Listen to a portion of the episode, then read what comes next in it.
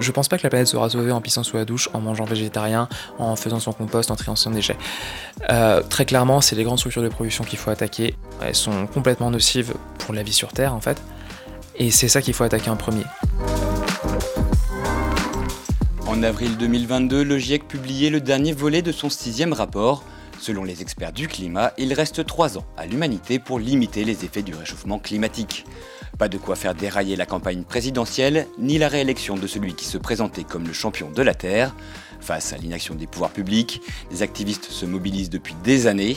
L'action directe est leur méthode. Gaël Gino est l'un d'eux, rencontre.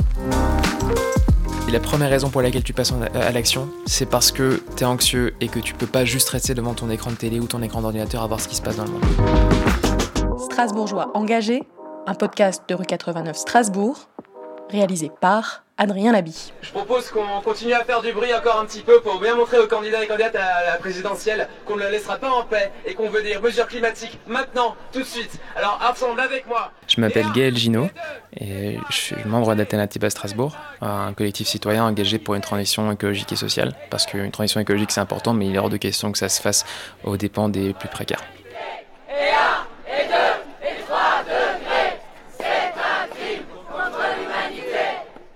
Je crois que la question environnementale, ça a toujours été présent parce que depuis que je suis tout petit, on, parle du réchauffement climatique. Alors pendant longtemps, c'était, c'était très diffus. Je faisais pas forcément le lien avec la chose politique.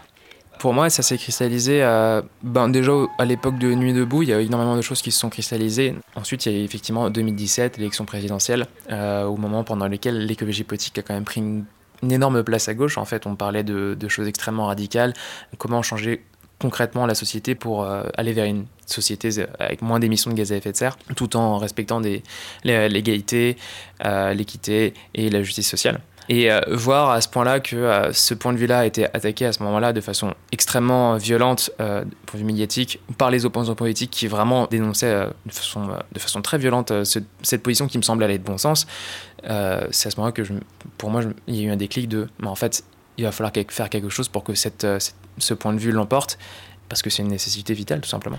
C'est un milliardaire, c'est fermé une plateforme pétrolière. Pendant hyper longtemps, j'orbitais un peu comme ça autour des différents mouvements militants. Euh, autour des différentes manifestations, euh, sans forcément réussir à trouver ma place, parce qu'en fait, l'air je trouve que c'est un milieu qui est assez fermé et qui est assez hermétique. C'est très compliqué de mettre le pied dedans quand on n'a jamais été politisé avant, quand en plus ça fait pas partie de la culture familiale qu'on t'a inculté. C'était pas du tout mon cas, et du coup, je trouvais juste pas la porte d'entrée de comment le faire. Et il a fallu, euh, il a fallu que quelqu'un qui me soit très proche me donne un petit coup de pied à un moment en me disant tiens, regarde, il y a cette formation à la désobéissance civile d'NV COP21, euh, si tu veux venir, euh, je sais que ça t'intéresse, euh, viens-y donc avec moi. Et à partir de là, en fait, bah, j'ai suivi cette formation à la désobéissance civile. Là, il y a eu une action, un décrochage de portraits à laquelle j'ai participé. À partir de là, en fait, je faisais partie d'un groupe, j'ai continué à aller aux réunions, j'ai commencé à rencontrer d'autres, d'autres personnes. Et en fait, à partir de là, tout s'est enclenché parce que j'ai rencontré des gens qui pensaient comme moi, qui pensaient à l'urgence, qui pensaient à la nécessité de la justice sociale. Et depuis, euh, je suis appliqué dans plusieurs mouvements, dont Alternatiba, qui est un groupe local à Strasbourg, euh, d'autres coalitions intercollectives, euh, comme la lutte anti-Amazon, l'association pour une sécurité sociale de l'alimentation en Alsace, et de façon plus informelle dans d'autres groupes où je connais des gens, je travaille de temps en temps avec eux, je fais quelques actions par-ci par-là.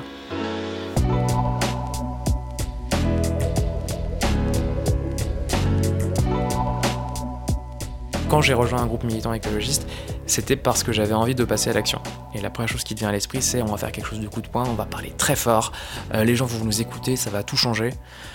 Bon, évidemment, ça ne marche pas. Euh, et c'est un peu d'ailleurs une des illusions euh, de beaucoup de militants écologistes en fait. C'est quand même un milieu qui reste assez blanc, jeune, plutôt issu des classes aisées, où tu, es élevé dans le mythe où les, tes dirigeants sont là pour servir le plus grand nombre même si tu te rends compte assez vite que ça marche pas très bien.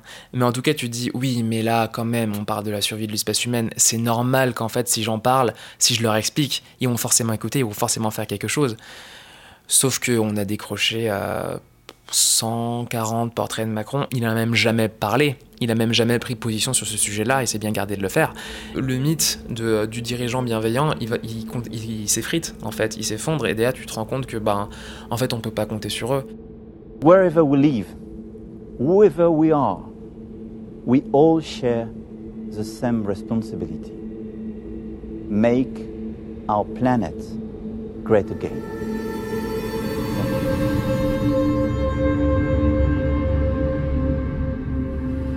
En fait, je pense qu'au fur et à mesure que tu te rends compte que la démocratie représentative fonctionne pas ou peu, tu te dis, bah du coup on va devoir faire sans.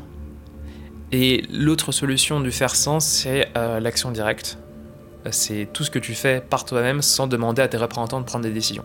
Ça veut tout et rien dire parce que faire pipi sous la douche, c'est une action directe. Euh, séquestrer son député pour lui demander de voter pour une vraie loi climat, c'est pas de l'action directe. Donc on voit bien que ça n'a rien à voir avec un niveau de radicalité ou de violence.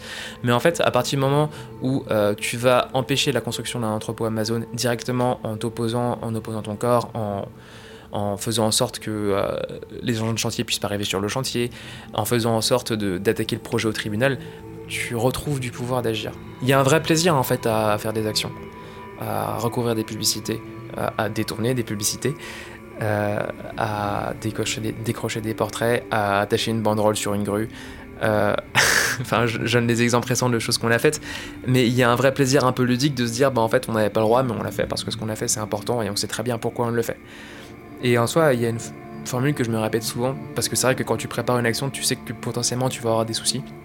Même si, même si t'as rien fait qui soit répréhensible, euh, la police en général aime bien mettre un peu la pression sur les activistes. C'est de se dire, mais en fait, euh, autant se comporter comme si notre vie en dépendait, parce que dans les faits, c'est un peu le cas.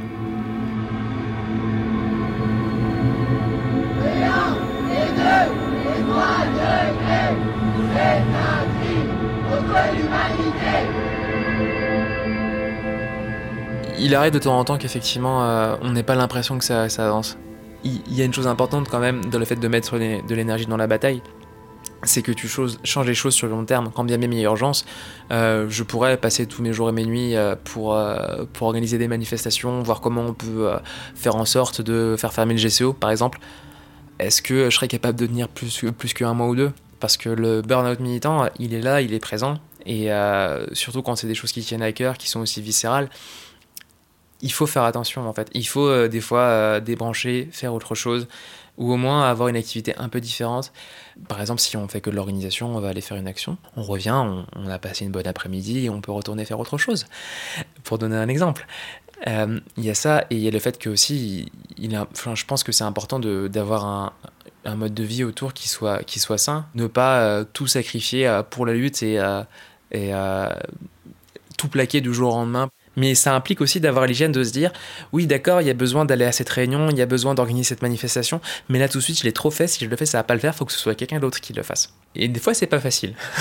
c'est pas facile de refiler le bébé à quelqu'un, surtout quand il y a personne pour prendre le bébé.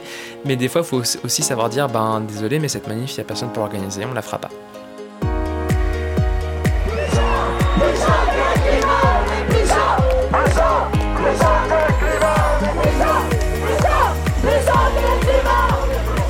Côté de ça, j'ai fait des études en physique que j'ai terminé par un doctorat.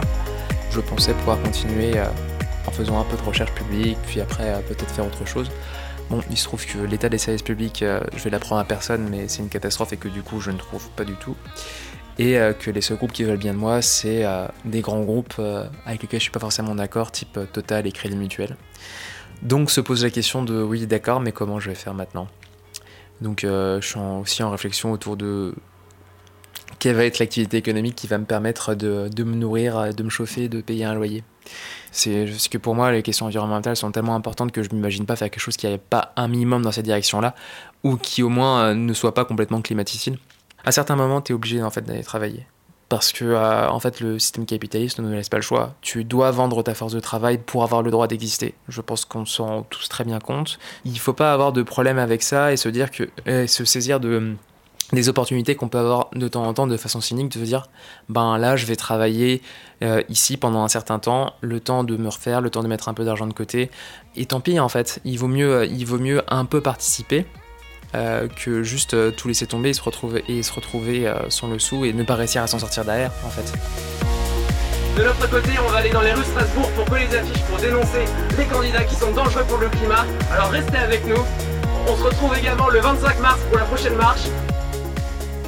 À mon avis, au cœur de chaque écologiste, il y a, une, opposition, il y a deux loups, pour euh, employer la formule consacrée.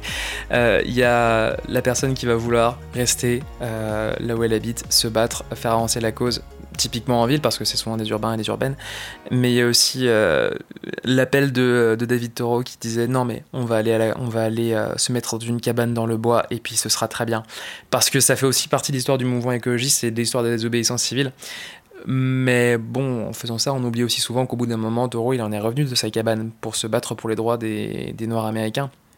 Parce qu'en fait, tu peux pas euh, juste euh, construire ton initiative dans ton coin, euh, ton projet dans ton coin et complètement oublier ce qui se passe autour. Ça, effectivement, c'est hyper, égoïste. Je pense qu'il y, a même une espèce de poison libéral là-dedans de se dire, en fait, on va être autonome, indépendant et on va dépendre de personne. On va avoir notre petite île flottante qui dépend de rien.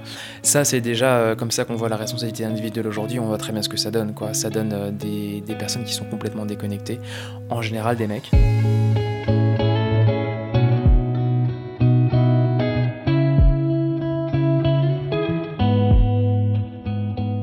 Avenir dans le monde dans lequel, euh, dans lequel on est aujourd'hui.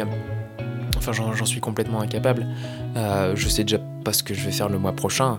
Que dire de ce qu'il en sera dans 40 ans? Par exemple, un débat qu'on a régulièrement, c'est est-ce que ça vaut la peine qu'on cotise pour nos retraites?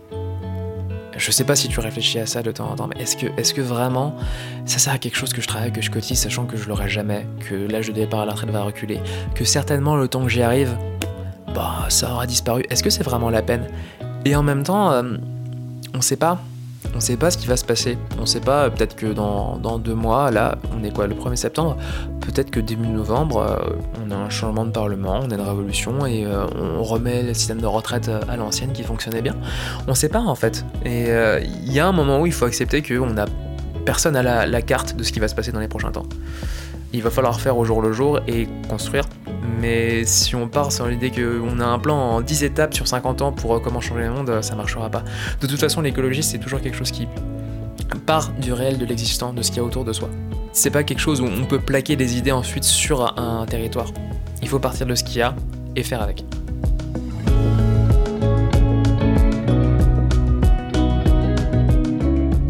Strasbourgeois engagé, une galerie de portraits sonores qui donne la parole aux militants et militantes. 89 Strasbourg est un média indépendant. Soutenez-nous. Abonnez-vous.